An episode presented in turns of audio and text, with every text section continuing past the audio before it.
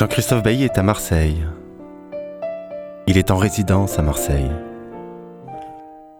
Il est invité par Alphabéville.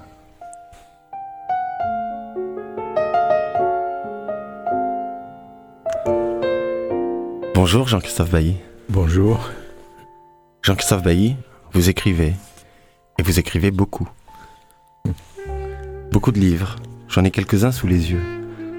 La phrase urbaine, par exemple. L'atelier infini. Description d'Olonne. Au-delà du langage. Adieu. La comparution. C'est un texte coécrit avec euh, Jean-Luc Nancy. Et puis, panoramique. Mais ce n'est que quelques extraits des nombreux ouvrages, une trentaine. Vous écrivez toujours beaucoup? Euh, Oui, mais de façon très irrégulière. Il y a des écrivains qui ont des rites de se lever à telle heure, etc. Moi, pas du tout, du tout. Je peux être des semaines et des semaines sans écrire.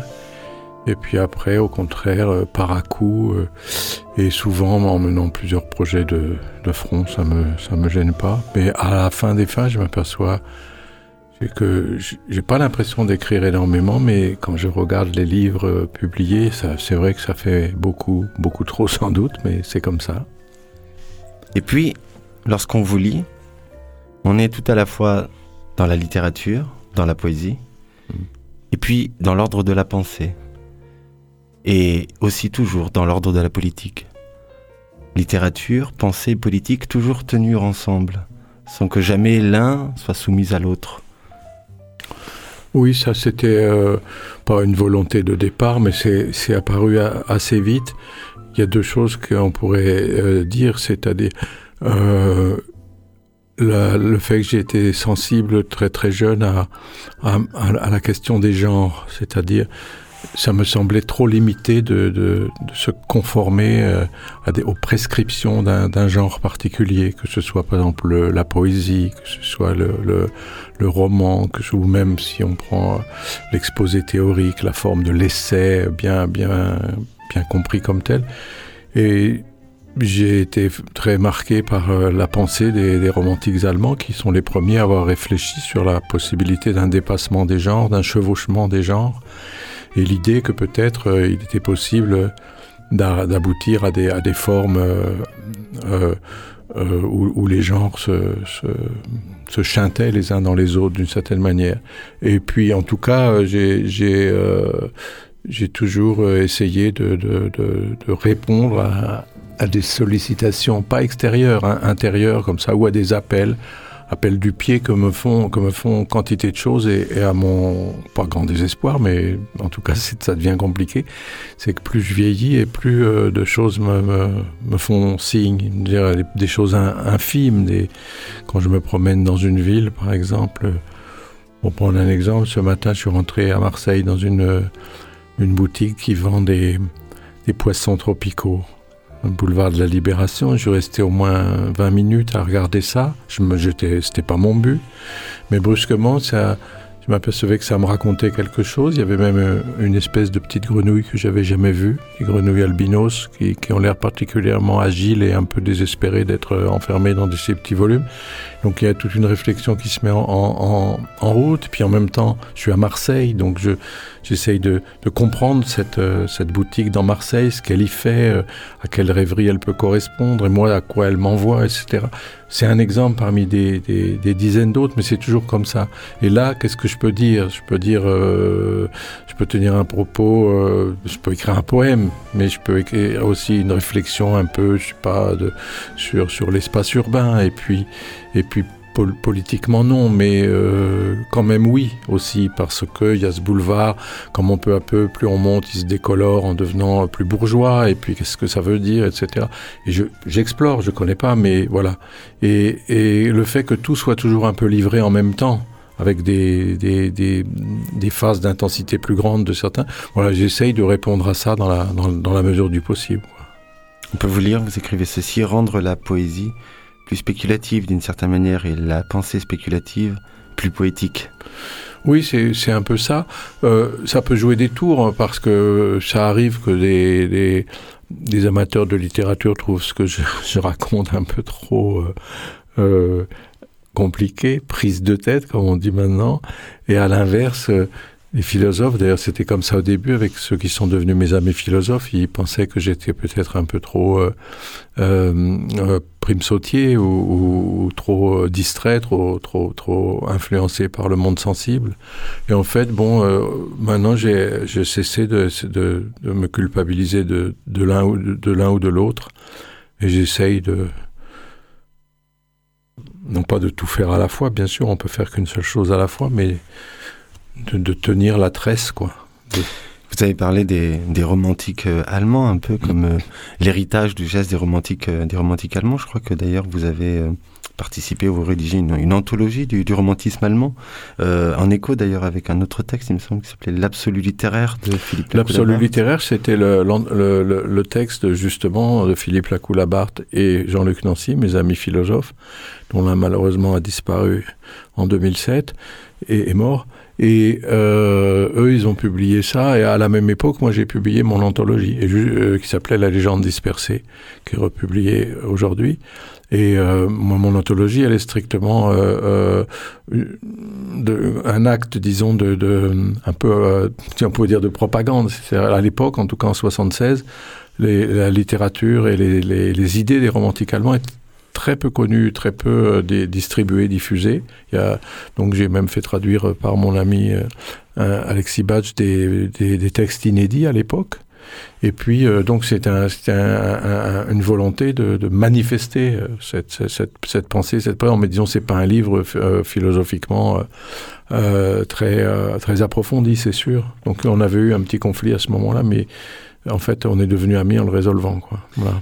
Et chez les romantiques allemands, la question par exemple de, de, la critique, de la critique esthétique ou de la critique littéraire, c'est aussi de la penser comme un oui. texte littéraire à part entière. C'est-à-dire, eux, ils ont été les premiers à voir ça, c'est-à-dire que la critique n'était pas du tout euh, ni une chronique, ni un supplément, ni qu'elle faisait directement partie du, du, du, processus et que, disons, elle n'était pas séparée, séparée ou séparable, disons, de la, de la sensibilité ou de, de l'effort. De la, de de l'effort créateur lui-même, que l'effort créateur lui-même, il implique aussi une dimension critique, et la critique aussi peut être, peut être création. Enfin, ils sont les premiers à avoir essayé quelque chose de cet ordre.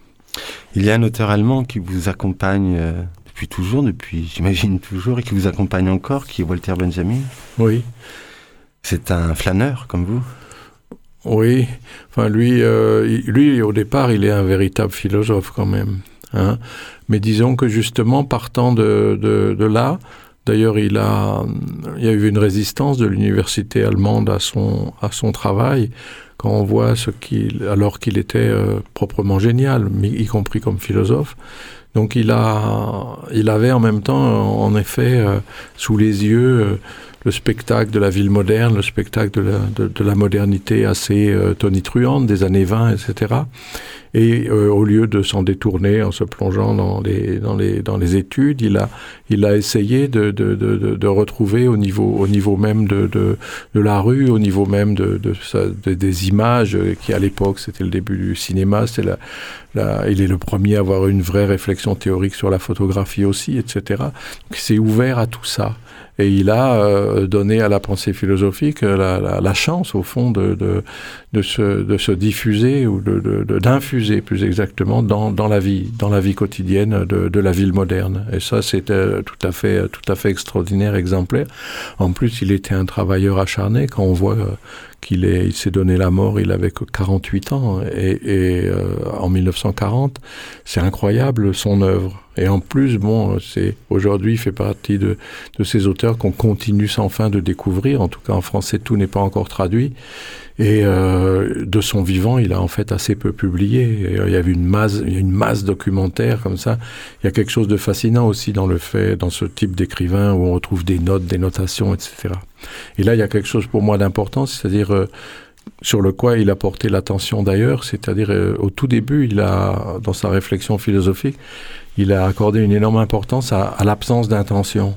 Il a toujours pensé que l'intention l'intentionnalité, la, volonté, disons, de bien faire, la volonté d'œuvre, la volonté de chef-d'œuvre, était, était toujours une pesanteur et qu'il y avait quelque, du côté de, la non-intention quelque chose d'une, comment on pourrait dire, d'une, pas d'une candeur, surtout pas, mais quelque chose de d'inentamé, quoi, qui, était à préserver, à essayer de retrouver, voilà. Et ça, je suis profondément d'accord avec ça. Et puis il y a sans doute euh, quelque chose que vous lui empruntez qui est euh, l'errance dans la ville, l'expérience de la rue, l'expérience de la ville. Je je peux pas dire que je lui emprunte parce qu'on est quand même toute une bande à faire ça. Hein, et lui-même, on pourrait dire qu'il l'a emprunté à Baudelaire. Ou, enfin, ça, ça l'a énormément servi euh, l'expérience de, de son expérience de traducteur et de, commentateur de Baudelaire. Euh, disons qu'à partir du moment où se met en place la ville moderne, euh, se dégage une figure euh, très importante qui est celle du flâneur. Aujourd'hui, aujourd'hui, il y a par exemple une reprise de ça avec toute une réflexion et toute une mode presque de la marche à pied, etc. Mais qui a des aspects un petit peu randonneurs, des aspects un petit peu hygiénistes qui moi m'intéressent pas particulièrement.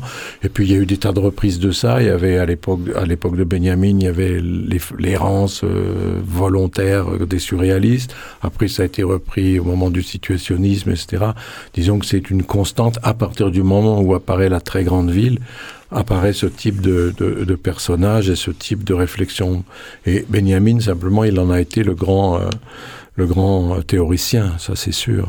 Et le grand, il le pratiquait lui-même, mais disons, il est celui qui a poussé la réflexion sur euh, ce que c'est que de marcher dans une ville le plus loin. Parce qu'il y a ce livre, La phrase urbaine, où euh, c'est euh, toute une, syntaxe qui se joue, euh, la ville comme une série de, ponctuations, des, virgules, des points, des moments d'arrêt. Ce, ce, livre, La phrase urbaine, en fait, c'est un recueil de textes, des textes qui s'étalent sur près de 30 ans, qui sont des textes des articles, des interventions, des déclarations que j'ai pu faire liées au rapport que j'ai avec l'architecture, euh, le paysage, le bâtiment. Euh, assez peu d'écrivains s'occupent de ça. Il se trouve que moi, j'ai toujours été passionné par ces choses-là. Et euh, en effet, j'ai donné ce titre La phrase urbaine parce que c'est un petit peu le, fil conducteur de la plupart des textes de, de, ce livre, de considérer la ville. Ça, c'est pas très original, mais disons d'aller, d'essayer d'aller au fond et de, de, de sonder ça euh, le, le, le, plus intensément possible, aller au fond de la métaphore qui compare la ville à un texte, celui qui marche à celui à un lecteur et un lecteur qui est forcément aussi et toujours un interprète, et de voir que le texte de la ville, c'est pas quelque chose d'amorphe qu'on ne fait que lire, c'est quelque chose qui s'enrichit des lectures qu'on en fait, et que c'est une espèce de, texte qui est en, en, en, bouillonnement en, perpétuel, ou en buissonnement, en bourgeonnement perpétuel. Un passage est un aphorisme, une impasse, une question, un escalier, une réponse, un boulevard, une rengaine, un kiosque, un refrain. Le dialogue se fait peu à peu, ce sont des fragments discontinus, des bribes qui s'ajoignent, une chambre d'écho qui s'anime. La syntaxe lentement découverte laisse entrevoir sa structure. On marche dedans, on forme des suites de mots, des phrasés, on se glisse dans des durées, on établit des repères, des listes, de petits invariants fétichistes. Oui, c'est bah exactement ça. Il se trouve que ce matin, j'ai beaucoup marché dans, dans Marseille, puisque la raison de ma... On, dit résidence, résidence, ça, évoque quelque chose, quelqu'un qui bouge pas. En fait, je suis venu là pour... Euh, pour marcher, pour essayer de, voir des, des, parties de la ville que je connais pas encore. Et c'est un, un peu exactement ça, c'est-à-dire, euh, en effet, un, coin où il y a un escalier, une rue, euh, brusquement, on voit une rue qui, qui, qui monte, euh, qui, qui, qui, monte vers le ciel. Euh, une impasse euh, qui, qui, n'en, qui n'en est pas vraiment une. Et, et, et cette syntaxe est, est, est sans arrêt euh, euh, en train de en train de fonctionner, c'est-à-dire qu'elle fabrique, elle fabrique de, devant nous des possibilités de phrases. On n'en dit qu'une puisqu'on marche, on peut pas, on se dédouble pas. Mais euh, par exemple, euh, euh, on, invente quelque chose quand même. Euh, avec la ville. C'est-à-dire, c'est un, c'est un, on est soi-même l'interprète de, de, de, de, de la ville. Et évidemment que l'opposé de ça, c'est les parcours routiniers, par exemple, où si on se rend tous les jours du même euh, lieu, le lieu où on habite, jusqu'au lieu où on travaille, en plus, si on regarde rien, qu'on a toujours le téléphone à la main, ou etc., là, on regarde pas, on joue pas avec la ville. Mais euh, pour peu qu'on la visite, pour peu qu'on l'explore, et ça peut arriver aussi avec la, la, la ville même que l'on habite, dont on est euh, natif, par exemple, elle peut, on voit qu'elle est, qu'il y a une possibilité de la, de la relire, de la, de la complexifier, de complexifier la lecture qu'on en a euh, tous les jours. Euh, c'est un, c'est une pratique et c'est un exercice. On peut, on peut aussi ne pas le faire. Et par contre aussi, ce qu'on peut dire, et c'était un des sujets euh, d'ailleurs évidemment du livre qui s'appelle La phrase urbaine, c'est qu'il y a des qualités de villes. Il y a des villes qui ont, qui ont une, qui ont une possibilité syntaxique beaucoup plus grande et une richesse lexicale beaucoup plus grande que l'autre. Et il y a un mouvement, il y a eu un mouvement général de l'écriture urbaine, euh, disons après-guerre, qui a été euh, de désintensifier euh, euh la, la, le vocabulaire urbain, de l'appauvrir, et donc euh, en conséquence aussi de, de, de faire des, des, des, phrasés, de proposer des phrasés qui sont extrêmement pauvres, en plus qui sont pas des articulations. C'est un peu ce que ce que je dis, c'est-à-dire qu'avec par exemple la, les, les fameuses citer les quartiers, la reconstruction, etc. C'est un peu comme si on faisait une phrase en mettant des paquets de sujets, des paquets de noms, des paquets de verbes, des paquets d'adjectifs, alors qu'une phrase, c'est ce qui les réunit, ce qui les anime, ce qui les fait jouer les uns les autres. Et euh, quand on se promène, euh, il y a une par, par, rapport à chaque fonction, habiter, euh, se divertir, travailler, etc. On voit que la, la ville, la fonction urbaine, en fait, c'est de mixer tout ça et de rendre presque euh, insaisissables les différences. Et vous avez inventé une ville euh, oui, j'en ai inventé une. Comme euh, c'est cu curieux d'ailleurs parce que j'ai beaucoup de plaisir avec les villes, les villes existantes euh, en France, en Europe, dans le monde. Enfin, j'ai eu la chance de pas mal voyager. Mais j'ai toujours dessiné énormément de villes. Et comme je dessine pas bien, je dessine des plans. Et une fois, il se trouve qu'un de ces plans m'a s'est mis à vivre pratiquement sous mes yeux d'une certaine manière et j'ai eu en le faisant l'intuition d'écrire un livre qui serait la description de la ville que j'imaginais à partir de ce plan. Et euh, j'ai écrit le livre, la, la ville n'avait pas de nom, je lui ai trouvé un nom. En fait, il y a une petite ville de 1600 habitants qui s'appelle comme ça. Euh, mais où je suis pas allé, où j'irai sans doute jamais d'ailleurs. Et j'avais, ça m'avait plu parce qu'elle s'appelle Olonne, ma ville, parce que ça, les sables d'Olonne et Olonne, je croyais que ça existait pas. En fait, ça existe. Voilà. Et elle a ce nom aussi parce que, disons, c'est une ville plutôt océanique.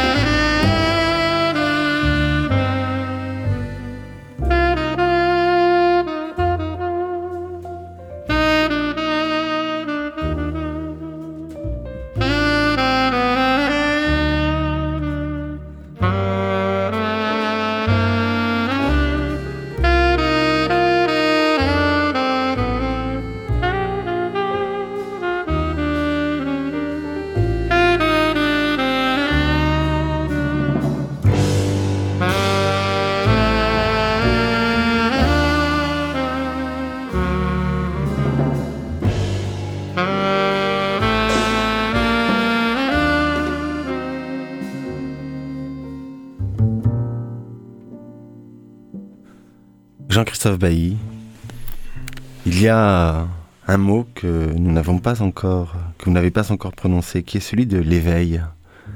Et pourtant, euh, dans, toute cette flânerie, dans toute cette errance dans la ville, encore faut-il euh, être éveillé. Qu'est-ce que c'est que, que l'éveil? L'éveil, d'ailleurs, moi, ça, le mot, euh, il est, il est propre à Walter Benjamin. Moi, je l'utilise pas tant que ça. Hein. Mais, mais disons que c'est, euh, c'est quand, quand, quand quelque chose s'ouvre, en fait. Euh, quand quelque chose, disons, sur une masse indifférenciée comme ça, brusquement, il y a un petit, un petit éclat euh, qui, qui, qui apparaît. Et puis on, tire, c'est comme de tirer un fil, et puis quelque chose vient ou vient pas, mais quand ça vient, c'est ça l'éveil en fait. Et l'éveil n'est pas n'est pas quelque chose qui appartiendrait d'abord à la conscience, c'est quelque chose qui éveille la conscience. C'est un, signe qui vient de l'extérieur. Et après, il y a la répercussion par la conscience qui, qui, qui elle-même s'ouvre à partir de ce qui l'a sollicité. Mais il y a toujours pour moi cette idée euh, fondamentale que c'est comme si on était derrière, à l'intérieur d'une maison soi-même. On est soi-même une maison. Et, mais quelque chose frappe à la fenêtre, frappe au carreau. C'est que c'est comme ça. C'est-à-dire que ce qu'on appelle, euh, m'a toujours étonné, la vie intérieure, etc. Bien sûr que ça existe, mais c'est toujours euh, pour moi dans une dans une énorme, dans un contact, non pas permanent, mais intermittent, avec, avec des sollicitations qui viennent de l'extérieur. La vie intérieure, elle est entièrement déroulée à l'extérieur. D'où l'importance pour moi d'ailleurs de la photographie et de ce qui est photographique dans le cinéma, c'est-à-dire la possibilité par cette, euh, cette, euh, cette, technique au fond euh, étrange d'imprégnation, d'attraper euh, le, film intérieur tel qu'il est en train de se dérouler dans le dehors. Dans le livre, ce livre panoramique oui. euh, que vous avez édité chez Christian Bourgois, Bourgois oui. Ce livre fonctionne à la fois comme euh, une sorte d'étude euh, benjaminienne mmh. et en même temps, on a le sentiment que vous avez décelé une forme de méthodologie, non, de, du regard ou d'une manière d'être tirée de Walter Benjamin, c'est-à-dire justement par rapport à cette question de l'éveil aussi, une sorte de méthodologie pour euh, tenter quoi de, de saisir ce que Walter Benjamin avait saisi avec ce nom de, de l'aura à l'intérieur même des objets qui, qui nous peuplent.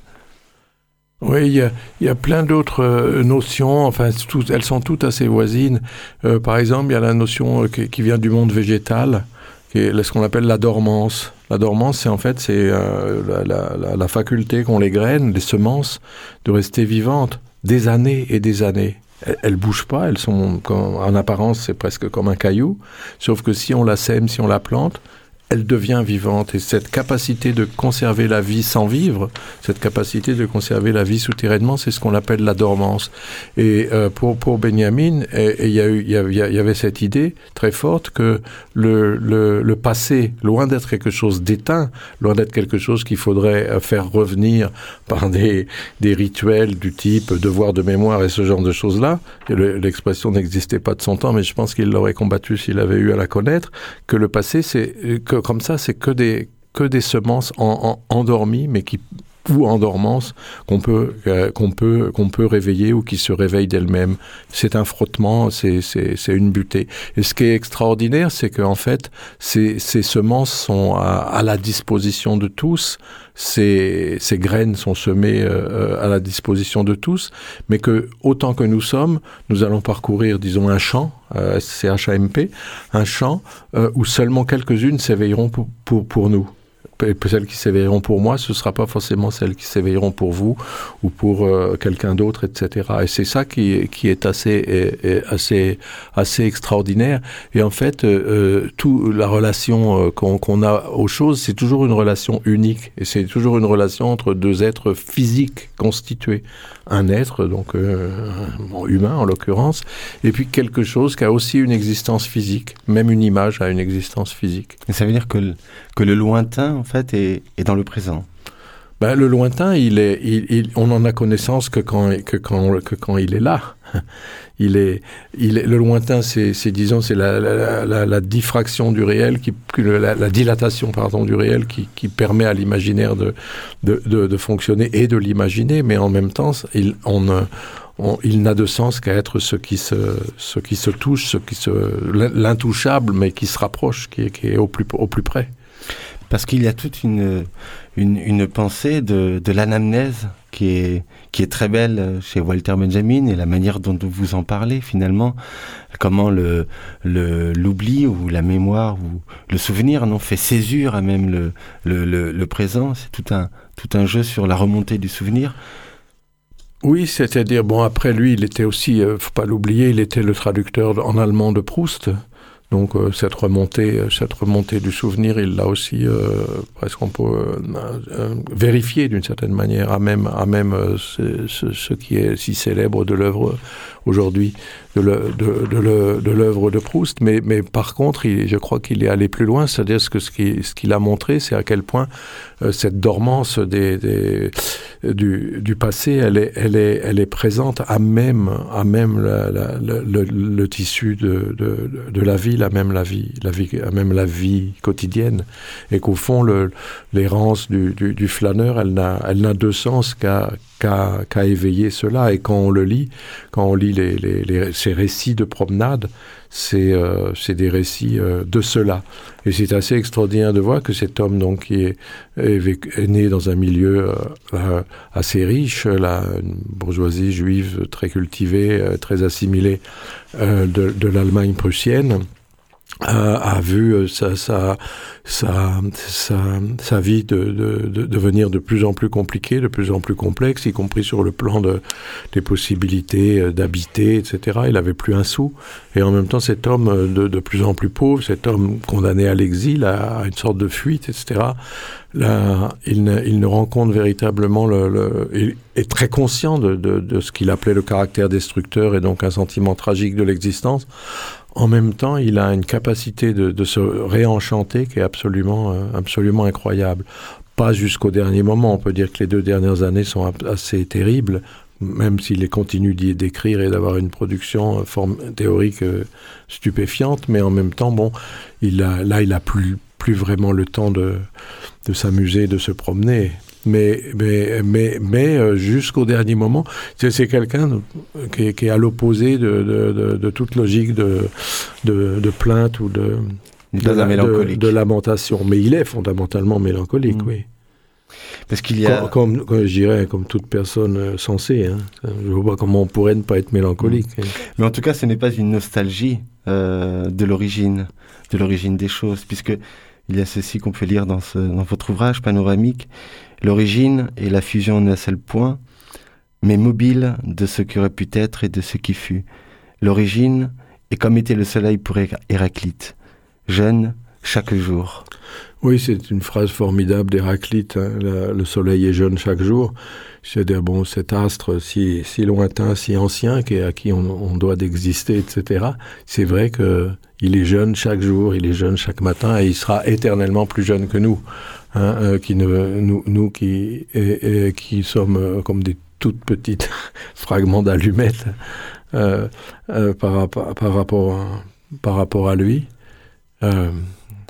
Et l'enfance est, est permanente. Elle peut être réactivée.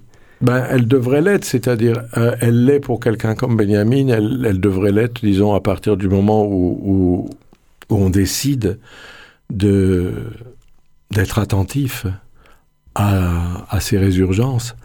Mais comme vous le savez, pour beaucoup, beaucoup d'adultes, euh, l'enfance est, est, fermée. Ils ont fermé les, ils ont fermé les écoutilles et le, le la façon de le, tout ce qui ce qu'on appelle le sens est, est, est, canalisé sous forme de significations qui doivent être claires, qui doivent avoir des, des effets, des conséquences, etc. Mais le, le libre mouvement du sens est, et et c'est être attentif. À, et c'est être attentif à, à ce qui reste dans l'oubli lui-même, quelque chose, et conserver et même protéger, peut-on lire dans cet ouvrage panoramique. Et puis, autrement encore, c'est toute la pensée de Walter Benjamin qui pourrait être interprétée comme une pensée des restes, comme une pensée de ce que le temps n'élimine pas, non seulement sous la forme d'un demeuré solennel, mais aussi sous celui d'un surgissement latent, une pensée des restes. Oui, c'est très, c'est très, c'est très frappant. C'est-à-dire, c'est toute cette, c'est toute la question en fait aujourd'hui du, du patrimoine euh, j'en parle aussi dans la, dans la phrase urbaine, c'est-à-dire toutes ces histoires de, de, de conserver, de, de sauver, euh, d'encadrer, euh, de, de, faire des signalétiques qui expliquent ceci était là, etc. Et euh, c'est en fait des façons de, congeler euh, le, les choses et d'empêcher le, le, la, libre, la libre réjouissance des, du sens. Et, et, par exemple, c'est très frappant lorsqu'on visite des, des ruines, euh, la différence entre les, ruines sur lesquelles on tombe d'une certaine manière. Ça existe encore, par exemple, même en Grèce, ça m'est arrivé de tomber sur... Alors évidemment, c'est trois fois rien, sinon ça serait signalé dans les guides. Mais ce trois fois rien, finalement, le fait qu'il est là, le fait qu'il a cette vibration dans le soleil, le fait que c'est habité par des lézards, un tout petit théâtre de rien avec euh, trois gradins qui restent, brusquement, il y a une espèce de d'existence de, euh, non interrompue. Hein, même si c'est ruiné, même si c'est fatigué, épuisé, finalement, euh, personne n'est venu euh, arrêter le, le, le, le, mouvement du temps, donc personne n'est venu interrompre l'espèce de d'émission qui a été produite à, à ce moment-là. Et il y a, y a des, des et, les villes justement, euh, souvent c'est là où elles ont des, sont, où il y a des monuments, etc. C'est trop aménagé. Mais dès qu'on sort des parcours euh, officiels, dès qu'on va dans les faubourgs, c'est c'est comme ça. Ça, ça, il y a, y a ces, ces, ces, ces comment dire, ces effets de sens au, au, librement produits euh, qui, qui, qui, fonctionnent, qui fonctionnent tout seuls. À propos de la ruine, c'est très frappant dans le film de Jean-Daniel Paulet, euh, Méditerranée, euh, par exemple, où on voit ces, ces, ces, ruines sur un, d'ailleurs un très beau texte de Philippe Solers, où tout est, tout est remonté du souvenir, tout est anamnèse, tout est justement aussi, pour reprendre un titre de vos ouvrages, tout est basse continue. Oui. Est-ce qu'on pourrait euh, parler dans cet surgissement du sens de quelque chose qui a à voir avec euh, l'événement? Parce que finalement, euh, l'événement d'un sens, non, c'est aussi quelque chose de l'ordre d'un événement qui pourrait sans doute suspendre, non, le, le temps? Mais là, c'est très compliqué parce que on peut dire que le, ce dont je parlais euh, tout à l'heure, c'est l'apparition d'un éclat qui, propose euh, quelque chose dans l'indifférencié. Ça a déjà un statut d'événement. Mais en fait, non. C'est juste une éclosion. Et, l'événement tel qu'il a été pensé euh, dans la philosophie récente, c'est quelque chose de considérable. C'est-à-dire quelque chose qui fait ou ferait sens de façon relativement brusque pour beaucoup de conscience à la fois. Et alors là, à ce moment-là, de tels événements, des, choses qui font événement, et là on est dans une réflexion proprement historique, il y en a au fond assez peu. Il y en a au fond assez peu, et, ce que, mais on pourrait dire que l'événement, c'est une, une, une, intensité de l'éveil, hein, c'est un, ou un éveil qui a une intensité telle qu'il euh, réveille presque même les morts, hein, et que même les plus euh, endormis, les plus aveugles, sont obligés d'entrouvrir un œil pour s'apercevoir que quelque chose est en train de se passer. Mais ce qui est assez extraordinaire de l'événement, c'est que au moment même où il se déroule, il y a une conscience vague de ce qu'il est. Hein, à aucun moment, personne. Ne... Bon, j'ai pas moi connu d'événements considérables. J'ai pas étant né après la guerre, n'ayant pas connu de guerre, n'ayant pas connu de libération, etc. Mais pour autant que je me souvienne, par exemple, d'un des événements, comme on les appelait, les événements de mai 68, hein, et y ayant participé de façon euh, assez active. Euh, J'avais 19 ans. Et euh, euh, c'était le moment ou jamais. Hein, et à aucun moment de, de, de, du déroulement des choses, nous, là je peux dire nous, nous ceux qui ont participé activement à cela, nous n'avons eu le sentiment que quelque chose était en train de se renverser, que quelque chose, c'était d'autant plus, d'autant plus fascinant d'ailleurs qu'on voyait bien que, que, que, que ça se déplaçait, ça progressait, mais c'est le, célèbre cas de figure de, Tolstoï qui raconte euh, la guerre dans Guerre et paix. Il, y a, toute la réflexion qu'il a faite sur l'impossibilité pour euh, ceux qui participent de l'événement de le voir. Euh, l'événement, il, devient événement dans, la conscience avec recul. Mais, mais en même temps, il est déjà plus événementiel à ce moment-là. C'est assez étonnant d'ailleurs. L'événement rompt l'histoire, il est ce qui dit qu'il faut la rompre et la couper pour la faire. Eh oui, bien sûr. Euh, et, oui, c'était fait de, césures extrêmement, extrêmement violents. Donc du coup, en fait, euh, si on va jusque là, euh, des, événements, il y en a, il y en a, il y en a relativement peu. Hein. Il y en a relativement peu.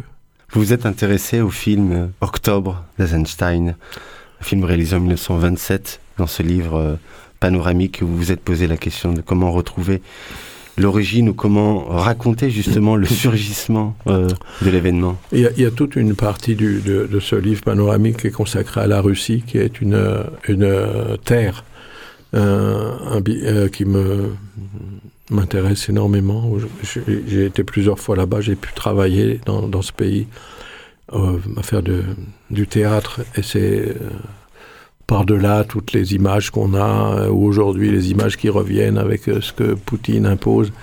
Mais c'est quand même euh, avant tout un, pays extrêmement, extrêmement passionnant, extrêmement, évidemment très complexe. mais c'était quoi votre question? La manière dont vous êtes intéressé à, comment raconter ah, le, comment, oui, comment raconter le surgissement de l'événement. C'est aussi par rapport à ça, excusez-moi, j'avais perdu le fil, c'est aussi par rapport à ça que je me suis intéressé euh, à ce film Octobre, parce que c'est un film double.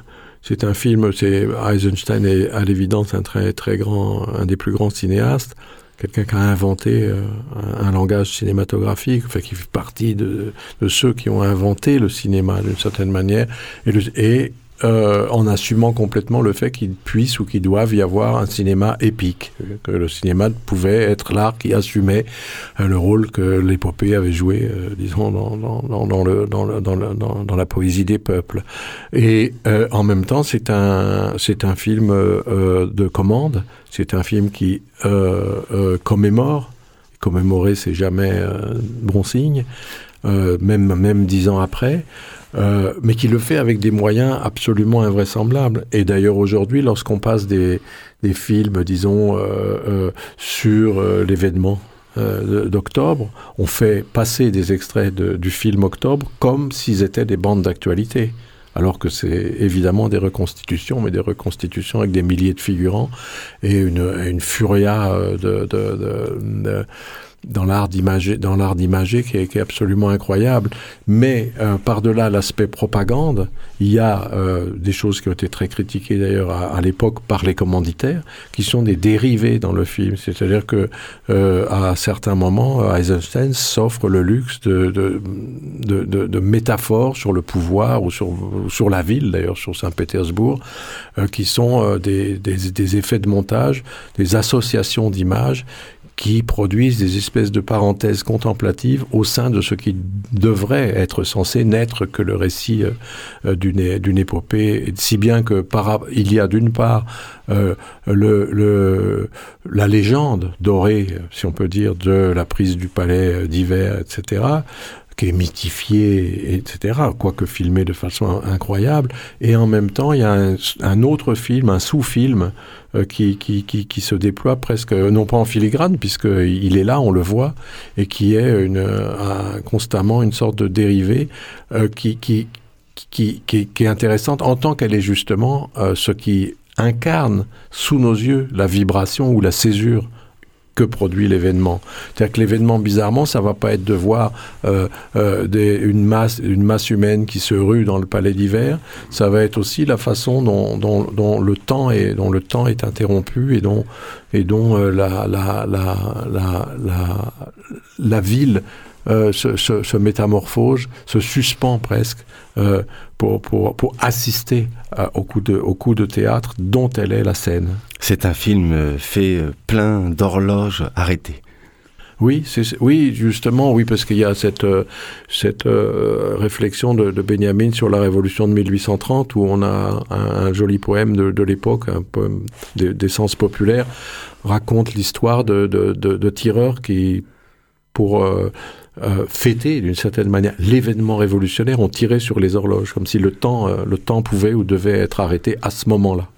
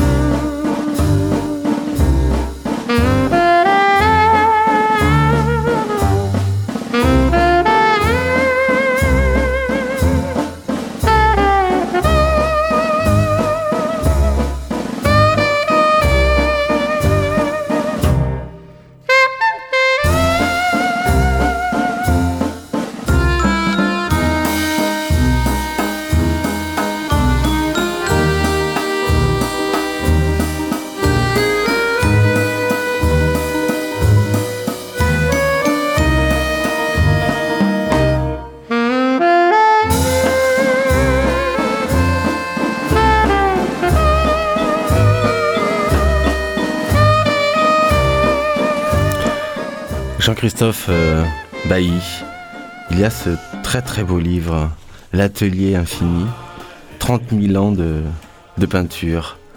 Et puis ce mot, en ouverture, le mot de regardant. Regardant, c'est-à-dire le regard comme un acte, comme un faire? Oui, tout à fait.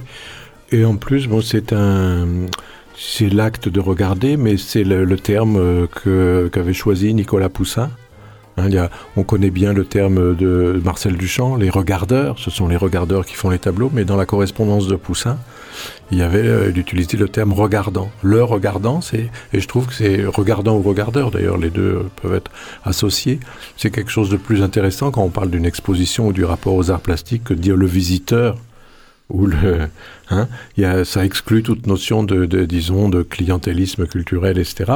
C'est vraiment quelqu'un, euh, X, Y, Z, euh, qui est en train de regarder. Ça veut dire que regarder, c'est une action, euh, un acte de pensée. Et vous euh, dépliez comme ça avec toute une étymologie qui nous ramène du côté de la veille, de la garde, du soin, du bah, Ça, c'est l'étymologie de regard, en effet. D'ailleurs, c'est la Coulabarde qui m'avait qui avait, m'avait éveillé à ça, qui avait pas mal écrit là-dessus. En effet, c'est euh, du côté de, de, de, la veille, de la garde, de la sauvegarde. Regarder, c'est euh, garder à nouveau, si on peut dire. Et puis ensuite euh, surgit la parole. Ben oui, elle, mais elle surgit pas comme ça. Justement, moi, ce qui m'a toujours passionné dans, les images, c'est euh, le fait qu'elle soit muette. Encore Poussin, encore d'ailleurs, qui est un, type assez formidable en fait, euh, euh, un moderne, étrangement par certains côtés. Il est dans sa correspondance, il dit moi qui fais profession des choses muettes. Hein, et c'est vrai, quoi qu'on fasse, qu'on soit peint, ça, ça vaut peut-être encore plus d'ailleurs pour la photographie. La photographie, comme dit Denis Roche, c'est une surface silencieuse. Hein. Le, non, il dit le, le silence a une surface. Hein. Et cette surface du silence, c'est l'image que l'on a. Et quoi qu'on dise, quoi qu'on fasse, quand on est devant une image, elle est, elle ne parle pas. Elle, peut-être qu'elle est un langage, peut-être qu'elle constitue un langage, mais c'est pas un langage qui passe par les mots. Et c'est un mystère d'ailleurs, parce que est-ce que la pensée peut se passer de mots? Sans doute non, mais en même temps, on peut dire que la peinture pense. La peinture pense, mais pour penser, elle transite par euh, des images qu'elle les emprunte au réel ou qu'elle les fabrique. Euh, il n'y a pas de problème là avec la, peinture abstraite, qui est aussi euh, qui est une image d'un type différent, disons, on peut la prendre comme ça. Mais nous, lorsque nous sommes confrontés à cela, devant une peinture, devant une photographie, etc., nous sommes confrontés à un sens, à un sens même infini d'une certaine manière, enfin pas toujours, mais euh, dans bien des cas, mais qui ne parle pas? Et donc il y a, pour moi, enfin je l'ai toujours vécu comme ça, il y a une interruption, il y a une véritablement là une césure, c'est-à-dire ça nous coupe le sifflet. Et, ce qui est intéressant, c'est non pas d'essayer de reparler au plus vite, mais c'est d'aller jusqu'au bout de, cette, de, cette, de, ce, de l'expérience, de ce seuil silencieux qui est proposé par l'image. Et très souvent, d'ailleurs, on voit bien que euh, c'est recouvert.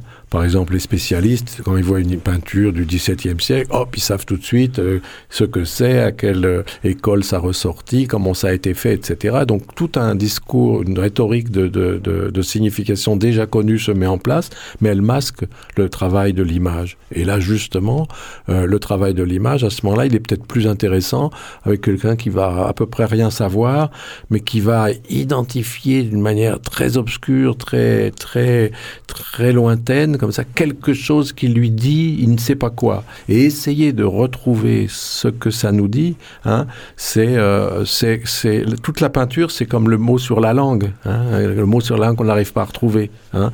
Et donc, essayer de retrouver le mot sur la langue qui est caché par le silence de la peinture, c'est ça pour moi le, travail critique. Alors, ça intègre évidemment les connaissances historiques, etc. Mais il doit y avoir ce travail, ce travail-là qui est fait. C'est pour ça d'ailleurs que disons, moi, je suis pas, je, pas du tout historien d'art, parce que je privilégie ce travail, disons, de d'anamnèse, pour reprendre le mot que vous avez utilisé. Dans un autre euh, très beau livre, L'instant et son nombre, qui avait été publié chez Fiction et compagnie, je crois. Oui, au, seuil, oui. Au seuil. Euh, vous êtes d'une certaine manière un peu intéressé à, à la catastrophe comme euh, élément du photographique. Oui, mais c'est-à-dire que la, la, photographie euh, euh, produit cette césure, euh, la, peinture pour produire la césure de l'image, il lui faut du temps. Ce qui caractérise la photographie, c'est qu'elle le fait d'un seul coup. Et même si elle se réduit pas à l'instantané, en même temps, euh, c'est ça a été sa tendance et, toute la montée, disons, entre l'invention euh, de la photographie au début du 19e siècle et puis l'instant Kodak et aujourd'hui les possibilités qu'il y a avec euh, le numérique, etc. C'est l'extraordinaire rapidité avec laquelle on peut couper, on peut couper dans le temps une rondelle ultra mince, inframince, qui est cette, cette image qui va, qui, qui, qui, va nous sortir sous les yeux. Et de telle sorte qu'il y a en effet euh, euh, quelque chose, alors là, à ce moment-là, qui est au-delà de, au-delà même de, de la coupure événementielle, il y a quelque chose qui est ou serait de l'ordre de la catastrophe. Et pour écrire ce livre, je suis parti du fait que, en effet, euh, la bombe atomique de Hiroshima et de Nagasaki a elle-même fonctionné comme un flash photographique et qui a eu euh, euh, avec l'intensité lumineuse euh, colossale produite, des gens qui au moment, même, au moment même où ils étaient pulvérisés, leur ombre a été projetée, imprimée contre les murs. Et cette dimension, euh, évidemment, la photographie ne, ne, ne, se raconte pas comme ça, mais c'est quelque chose qui est, qui est de, son ordre, si bien qu'entre le moment où on prend, je sais pas, le plus naïvement, le plus candidement possible, la photo de la personne qu'on aime, par exemple, et euh, l'explosion nucléaire, il n'y a pas de commune mesure, mais il y a quand même un, lien, un, quand même un lien qui est justement ce rapport euh, de, de d'aimant, au fond, si on y réfléchit, euh, autant que la photographie propose, puisqu'elle a la possibilité de le, de le, de le cisailler, de le couper, de l'arrêter à tout instant.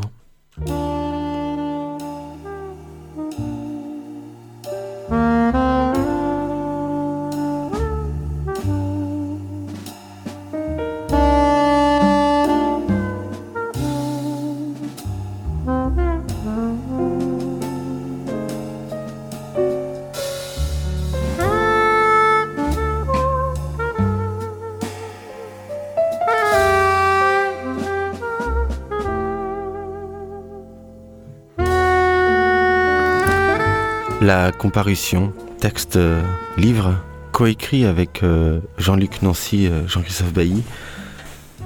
Un livre à deux voix donc pour penser l'après du communisme Mhm. et l'après du communisme sans isme et en même temps pour revenir à l'initial Ouais. communiste. Il faut dire que c'est un livre de, de- qui date de 91. Hein. Euh, donc, euh, c'est pas pour dire qu'il est euh, dépassé, mais c'est pour dire le moment auquel euh, on a, on a pensé qu'on devait l'écrire, c'est-à-dire c'était juste après la chute du mur, c'était le commencement de, de, de ce qui s'est poursuivi au-delà.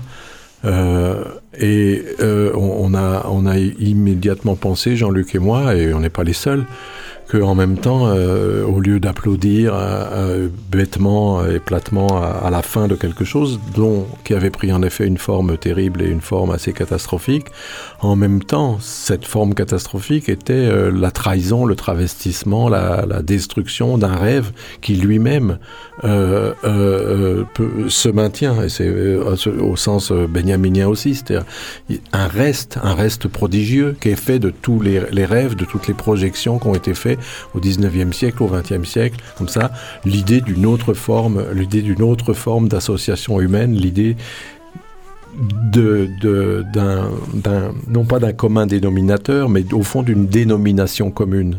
Hein, qui serait plutôt ça, euh, le communisme. Et, et, là, euh, est-ce qu'on peut sauver le mot? Euh, Je ne sais pas, et c'est assez secondaire. En Russie, par exemple, si on parle avec les gens, même les plus lucides, et des gens qui sont pas du tout réactifs, etc., le mot, pour eux, est, une douleur. Hein. mais bon, c'est assez secondaire, moi, ça me gêne pas. Mais de, l'utiliser encore, mais il ne s'agit pas de dès lors qu'on l'utilise en disant oui, on maintient ça, etc., on tombe dans une espèce de, vieillerie aussi, hein, euh, que, n'hésite pas à, avoir un certain nombre de, penseurs aujourd'hui. Euh, euh, et donc, faut faire, faut faire extrêmement attention. Mais qu'est-ce qu'on veut maintenir de ça? C'est, c'est en effet ce qui a été entrevu, ce qui a été envisagé, et on peut pas, peut-être qu'on ne doit pas complètement tolérer ou supporter que ce soit entièrement reversé à l'utopie et que peut-être quand même doit se maintenir pas seulement pour l'esprit, mais dans les, y compris dans les luttes, comme on disait à l'époque, et comme on peut encore dire aujourd'hui, l'idée que peut-être un moment cette euh, euh, euh, nappe suspendue utopique doit pouvoir aussi rencontrer sa dimension d'événement. Et si on perd cette tension-là, on perd tout d'une certaine manière. C'est-à-dire on n'est plus que dans l'accumulation des jours selon la volonté du capitalisme libéral, point à la ligne. L'événement d'être en commun, nous le nommions comparution. Nous paraissons ensemble.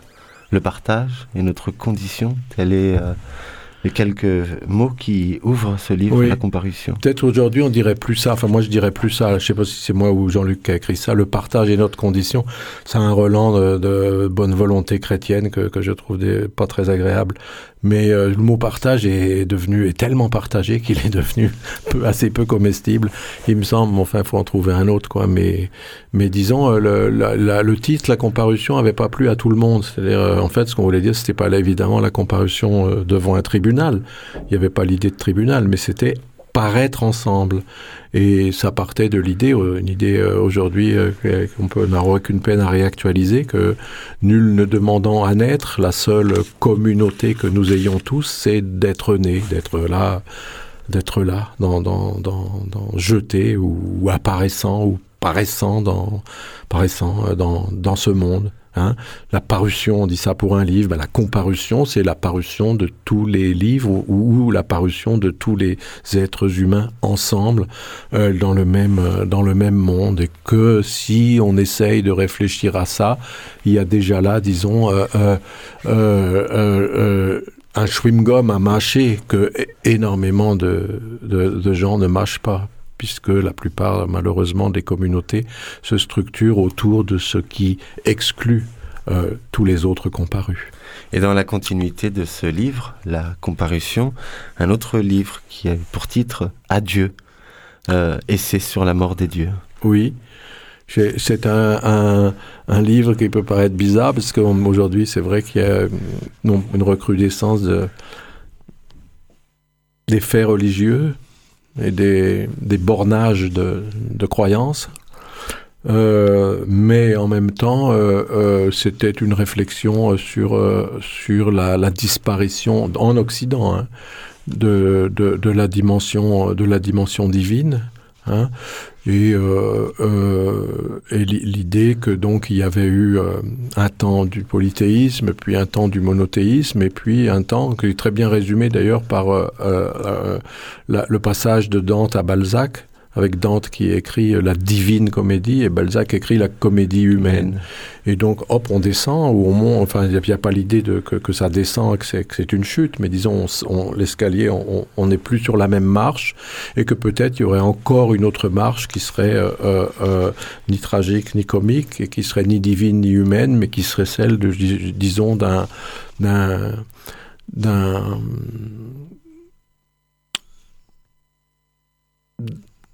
d'un oubli au fond, d'un oubli sublime de, tout ce que les hommes ont pu projeter dans, dans le divin, qui ne serait pas du tout une indifférence. Euh, moi, une chose qui me choque, par exemple, et on voit ça dans les émissions religieuses, ils s'arrogent le, le, terme de spiritualité. La spiritualité n'a pas besoin euh, de Dieu pour se, se vivre. L'athéisme n'a pas su faire le travail de deuil que l'annonce de la mort demandait joyeusement. Oui, c'est ça. L'athéisme est souvent nerveux, réactif, euh, puis il a été totalement stupide aussi lorsqu'il a été encouragé par des États, etc. Et, disons normalement, c'est une normalement oui, ça devrait être une ça devrait être un, apprentissage joyeux de ce que peut vouloir dire monde. Et vous rappelez que le mot monde. Et vous rappelez que dans ce, passage très célèbre de Nietzsche, le, le gai savoir, il nous rappelle qu'il y a un travail à faire, qu'il faut vaincre son ombre. Oui, Dieu est mort, mais euh, son ombre demeure et il faut vaincre cette ombre. Oui, ben justement, mais ce travail, il a, il a été, il n'a pas été très bien fait. il y a un très beau texte dans ce livre, Adieu, et c'est sur les morts de Dieu. C'est vous revenez sur euh, la mort du grand Pan euh, que vous tirez des dialogues de plus tard que je crois la, disparition des, oracles. Mm-hmm où euh, en fait la mort de l'annonce en tout cas de la mort d'un dieu euh, a été annoncée bien avant ce, fameux texte de Nietzsche. Qu'est-ce qui vous a intéressé particulièrement dans ce texte-là de la mort du grand Pan? D'abord, si on le lit, euh, c'est un texte tout à fait, c'est un texte tout à fait, tout à fait magnifique. Et quand on le lit attentivement, il fait presque un peu peur. C'est-à-dire, il y a une atmosphère de, de nocturne comme ça, et on annonce, on annonce à, des gens qui sont sur un bateau que le grand pan est mort. Et il y, a, dans l'idée comme ça d'un Dieu, et en plus c'est intéressant et amusant, c'est contemporain au fond hein, de l'apparition du christianisme. Hein. Et alors évidemment, les chrétiens ont surinterprété ça comme un signe, mais, mais au-delà de ça, et par-delà par -delà cela, il y a l'idée comme ça d'un effacement. Euh, une dimension, une dimension qui était le divin, s'en va. Et au moment où elle s'en va, on voit bien qu'elle comportait quelque chose qu'il va falloir ne pas perdre. Et que le, paysage du deuil des dieux, c'est le paysage que l'on a devant nous. Et c'est le paysage, normalement, de cette joie euh, que, que, nous ne savons pas utiliser.